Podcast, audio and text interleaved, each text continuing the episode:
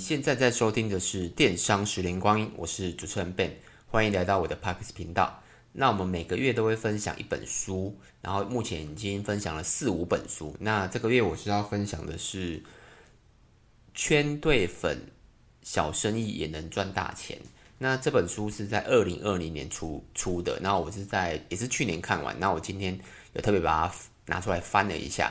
然后这本书的作者是徐景泰 Jerry，然后他目前是大大学院的院长，然后之前也有很很多创业的经验啊，很多我记得是布洛克布洛格嘛，然后还有那个 Smart M，然后 Smart M 之前前几年蛮红的，然后我也参加过很他们的很多课程，然后也有清哎好像是清创吧还是什么，我有点忘了，中广啊，对对中广，然后我有参加过徐景泰的举办的课程这样子。呃，我认识他啦，但我相信他应该不认识我，因为就是我只是台下的一个学生这样子。然后他讲课，我觉得还不错，因为都有符合呃他电商，因为他我主要听的课程都是电商，然后跟创业的东西，我觉得他还不错。那他目前这本书好像是第三本书，然后我知道网络上啊对他的评语有褒有贬，因为有部分人其实会 就是有点酸他啦，但我觉得我对他没什么意见。然后他写的书，其他三本书我都有买哦。然后虽然大家的评论是会稍微就是他讲的比较浅一点点，但我站在业内啦，我觉得是可以看的，也是可以参考的，大概是这样子。那我稍微自我介绍一下，那我们就是经营电商大概超过十年，那我们贩售的商品是饰品、配件、包包这样子。然后目前经营的平台大概就是官网、乐天啊、购物中心、虾皮这样子。因为我这集主要是讲圈对粉嘛，所以我也稍微讲一下我们经营的社群。像我们有经营 Line，然后人数大概两万，然后 YT 本业也是两万啊。对，跟讲一下，就是有有那个有有朋友留言说他想知道我们的 YT 的主频道。像我这个频道是电商十年光阴嘛，那我基本上很少讲自己本业的店名。那我这边稍微就是讲一下就好，我们的店名叫做七彩年代。那你可以上 YouTube 看就知道了，因为有人留言说他想知道我们的 YouTube 怎么经营的，那他想知道我们的店名这样子。那接着是我们的粉丝团大概是十万啊，都是本业。那布洛格大概有两百篇，大概我的如果想认识我，大家可以从这边大家知道我们曾经做过什么事这样子。那我讲书的过程啊，基本上我不会照着他的页数去讲。那因为我是电商嘛，所以我是照着我自己的。看法跟逻辑，然后搭搭配，我觉得值得讲的事情，我才会跟大家讲。因为有些可能我看完我没有感觉，那我可能就也不会讲。所以我只讲我觉得我有感觉的事情，这样子而已。那我大概讲，如果列了几个点啊，大家稍微听一下。它就是第一个是思考公司自己，思考公司跟自己的软实力。那像我，那他的例子啊，他的例子是他本身像 Jerry 嘛，他本身是个创业家。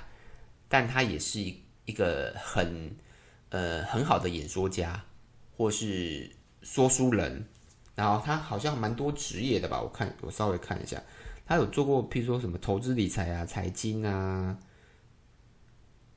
好多好多啦。所以他可能有很多的那个斜杠，所以他他利用他本身的经验，然后再搭配他很多的专业知识，所以他可以创造出他。很多的，你可以说分身嘛也好，也可以说斜杠也可以，就是它一加一就大于三这样子。那像我自己，我们自己是本业嘛，那基本上我看了，也我也是看了很多书啦，然后试着想从本业再跨足去做什么事，所以我像像我现在就录 p o c a s t 一样。那你说可以获得什么吗？目前是没有，但就是。要去不断的去思考自己的软实力有哪些。那像我们我们的本业，我刚刚讲我们本业的 YouTube 频道。那我们之前还没有，我们 YouTube 频道大概录了三年左右。那我们之前都没有录，然后是因为慢慢慢慢的流量变贵，我们才试着想看看经营 YouTube 频道。然后目前还算，我觉得还算可以啦。那这些录 YouTube 频道会花很多时间吗？那对我们来讲其实没有，因为我们只是把我们的知识。透过一个媒介转换给我们的粉丝知道，跟购买我们商品的人知道而已，所以就是这个就是我刚才讲的软实力，自己公司的软实力，大概是这样子。那还有像现在也很多那种，比如说什么 Line 的社群啊，FB 的社团啊，我自己也有加很多啦。那他书上也有讲，就是尽量啊，就是参加一些你适合的族群。因为每个族群里面，即使可能那个族群可能只有五十人、一百人，那每个族群里面一定都有几个佼佼者。那像其实我也加了，我自己有订阅了蛮多 YouTuber，他的付费的那个叫什么？就是 YouTuber 不是还有一个付费，一个月什么七十五块或者三百块，我忘记那个名词是什么。像我我有订阅一些人有付费的，然后还有一些付费课程。然后他们很多会有 Telegram 的族群，或是 Line 的族群，或是 FB 的社团。那很多东西啊，其实你可以在上面问，因为是这些都是要付钱的。所以基本上，如果你是免费仔，那基本上你不可能进到这个族群里面。但既然会进到这个族群里面的，他基本上一定会有付钱嘛。像我目前加入最贵的一个月大概是一两千块，然后最便宜的就是几百块。但基本上就是你最少一定要付钱，所以它就是一个你有办法获取更多的知识的地方。那当然你可以建立你的人脉啦。现在虽然现在疫情这样子，但就是如果等疫情过后，那你可以透过这个族群去建立你的人脉。那我是透过参加课程去获取我想要的知识。那接着它是它是针对电商部分的，也是不管是电商跟实体都可以啦。它就是让客户分享心得，然后产生共鸣。像这个，我们最常看到的就是，像我自己也是最常用的，就是 Google 的店家嘛，因为它就是可以让你让客户分享。那分享有分两两种，第一种是顾客主动或是被动。那我们大部分都是主，哎，被客户都大部分都是被我们期望去，哎。就是受我们有透过一个小方式啊，期望他去帮我们留个评价这样子。目前我们 Google 的评价大概是一快两百，在一百八十几。而且你要想，我们我们是没有实体的店家哦，没有实体店家要操作 Google 店家的评论是蛮困难的，因为你没有办法跟实体跟客户客户的那个就是互动嘛，你只能透过虚拟的方式。除非你给他优惠，像我们是没有给优惠哦。譬如有些有些你去实体，他会跟你说：“哎，那你帮我评论一下，我给我送你一个薯条，送你一杯饮料。”这个其实蛮简单的。你去看很多实体的店家，他的评价可能 Google 店家评价可能是三四百破千，那个很多都是透过优惠。可是你去看那些老店家，像我是住在新庄嘛，很多那种老店家卖肉羹面啊，或是卖卖卖那个什么。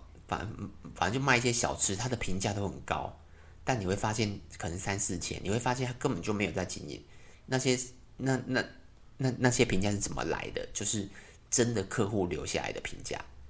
所以当你想要去吃的时候，想要干嘛的时候，你会你会透过 Google，你就会发现哦，评价三四千，那你应该就会选择它了。所以像我们自己也在经营这件事情，但我想要跟大家讲一件事，就是你要去思考了。就是评价的留存的可能性，像我们之前有做 FB 的评价嘛，可是 FB 它的评价它的留存率好像不高，而且很容易被洗掉，所以我们后来也没有在操作这一块，所以我们现在操作的是 Google 评价部分。那你说 Google 会不会有一天没有？当然也会啊，只是目前短时间内不会，因为没有其他的其他的东西出现，所以你要操作评价这个，你要去思考一下。就是像 IG 也是，IG 也是会被洗掉，所以你要去思考一下，呃，留存的问题啦，不要花了很多心力或是金钱，就它的留存率很差这样子。那既然有留存，那就是会有粉丝嘛。那像他就书上也有提到说，诶，粉丝如何转换成实体的，或是收费的见面会，大概是就是他意思是说。呃，如你怎么把粉丝变成实体的人，然后进而来收费这件事情，他是啊，更正一下，他是说，呃，粉丝数怎么转转换成实体？你一开始会有人使用，譬如说免费嘛，那他的建议是说用收费的方式，为什么呢？我觉得他讲的也没有道理的，主要是因为他说如果是免费，那可能啊来的受众不是你要的。那如果可以收费，不管是多少，可能五十，哎，不是五十啊，可能是五百、一千、八百这样子。那你只要办小场的，譬如说可能二十人、三十人，你可以慢慢从这些人当中去获取你为什么他们要来的原因，或是他们想要。为什么会想来这个主题？所以收费跟主题就变得很重要。那进而你就可以慢慢慢慢的去扩大你的尝试，或或是增进你的主题的方向。那我觉得为什么 j e y 会这样讲的原因，是因为他真的有实体的经验，因为他创了太多的业。那这个我觉得我们目前做不到了，但我觉得他这样讲一定是有他的道理。那所以就是你要有粉丝，就是要让利嘛。那让利才有办法找对方向，这我也是觉得是对的。像我现在录 Package，我们我我的目标啦，像我现在其实也是在让利的一种，因为我把我的知识传播出去。那有些知识，老实说，呃，真的是要收费的，或是需要经验才有办法讲出来，因为不是每个人都经营过电商，也不是每个人都经营过。我们曾经走过的路，那我很多人都不愿意去讲。那你说我为什么要讲？那我觉得我也是在测试某种东西。那我目前也有设，譬如说一些方向，譬如说可能，呃，目前我的收获啦是，呃，蛮多粉丝会跟我互动，就是透过 YouTube 或是透过透过一些评论，他会跟我互动。然后我也知道哦，也学习到一些东西。然后还有像我之前有做采访的部分、创业的部分。虽然现在疫情没有办法，但我透过几次的访问，我也也更认识了这个族群的模式。譬如说，刚刚我之前有访问过，呃，早午餐店跟房仲嘛，那基本上虽然是朋友，但聊天过程不会聊到这么深。但你会透过访问，然后聊得这么深，我觉得是好的哦。那等疫情过后之后，我还是会想办法去访问一些值得访问的人。那这也是一种让利的一种啦。那接着是我看一下，好，那接着就是引流品的导流部分，因为他作者本身实体的经验非常的够，所以他是引流品的部分，他是他是讲说，如果你可以举办免费的主题，然后目的是什么？就是收集到客户的资料。这个我们在实体蛮常看到，但电商就比较难了。像电商，我就我知道的啊，就是化妆品嘛，或是保养品。像我们曾经也有蛮知名的台湾前，我觉得应该有前五大吧，保养品业者，然后他直接请我们啊，就给我好像五箱吧，他们的他们的面膜还是什么，我有点忘了，然后请我们帮他发，我们也有帮他发啦，就是水货附赠这样子。你看哦，一小包这样水货附赠，它的成本多少？但我觉得它的用意就是我刚刚讲的，就是引流品的导购。为什么？因为如果他自己发，他要怎么发？第一个，他要付运费，运费都运费非常的都比那个商品贵了，所以他会为什么会选择去找电商，然后帮他代发的原因？我觉得第一个省运费嘛，那第二个当然就是如果你用了他的试用品。或是保养品，有兴趣就会自然的去跟他购买。那针对我们来讲，我们真的比较难呢。就是你看，我们怎么我们，因为我们都是卖耳环、饰品、手表，我们不可能去发引流品的方式啊。目前我们也做不到啊，但这个我会放在心中。如果有机会的话，那在这几接下来这些会比较跟那个自媒体有关。那如果你想要经营自媒体，你也可以稍微听一下。然后就是像我们要做事情，都会有一个，就是说你要干一件大事，你会有个，会有时候会懒懒的。那你要怎么为自己找一个方法？那他也讲了，我觉得不错啊。而且我现在都有在做，比如说我自己啦，像我有时候我要录 YouTube，因为很难啊，因为你要录录这个东西，你要必须要打稿，然后录影这样，我会在。录完前或是录完后，给自己一个好康的，譬如说可能听一首歌或看一看一个 YouTuber 的影片，这样子，你就会觉得哇，我做完就可以得到这件事情，或是可能做更大的一件事的时候，我也可能让自己晚上可以追一部剧，因为追一部剧可能要一小时，那我就为自己懒惰找一个借口。这个我觉得我目前测试下来，我觉得蛮有用的。所以如果你想要做一件值得做但又很懒惰，因为像举例好，像我最近有在经营抖音，那抖音这个真的 因为不太熟，而且我还要拍影片，所以我就会给自己一个目标啦。所以你要做一件大事的时候，你必须要提出一个目标，然后或是计划啦，就目标或计划，小的目标、小的计划这样子，然后接着再做测试。像我目前就是测试，然后第三个就是修正跟优化。那以抖音来讲，就是我提出我的目标嘛，就可能呃，可能上个二十支影片这样子，然后测试就是每一次都是在做测试，看哪一种。它的浏览率会高，而且抖音有追踪网址，所以我可以追踪，然后再来就是不断的优化。越高的影片，当然就是去思考为什么它好这样子。然后还有像我们最近还有在做，我在写一个电商部落格啦。那电商部落格花比较久时间，那也是我是用也是提出目标，然后再测试再优化。我觉得这个方式不错，大概是这样子。然后我讲一下。在，呃，我能分享大概就这样子啊，我觉得还不错，我就把它提出来这样。那讲一下结论啊，就是因为现在流量贵，所以这本书其实去年看我比较还没有什么这么大的感觉，但今我刚刚把它翻出来看，感觉蛮深的，因为主要是现在流量贵，然后又疫情关系，所以你要怎么得到免费的流量这件事又变得更加重要。而且我相信应该是每一年都比每一年重要。那它的里面除了我刚刚讲的那些以外，也蛮多的都是在针对一些免费流量的方法，但其实我没有提出来啊。我觉得你可以，如果有对免费流量有兴趣，也可以去看。然后他作者因为就是我刚刚讲，他本身是创业家，所以他的角度其实也蛮实际的，不会很广泛。因为我看过有一些书，他会。写的有点天马行空，或是有点不知道他到底想讲什么。譬如说，像我不知道大家有没有听过《流量池》这本书啦，然后他作者是一个大陆人。那他里面，我前面我有看，我今天有没有想要分享这本书？但后面我有点分享不下去，因为他就后面讲了太多空泛的事情，或是一些大陆的应用方式了，所以我就应该是不会分享《流量池》这本书，除非我觉得有。它有更值得的地方，这样子。然后这本书我觉得还是有点缺点的，它缺点就是没有说的太深，虽然很实际，但它就是很多东西就是稍微点到为止。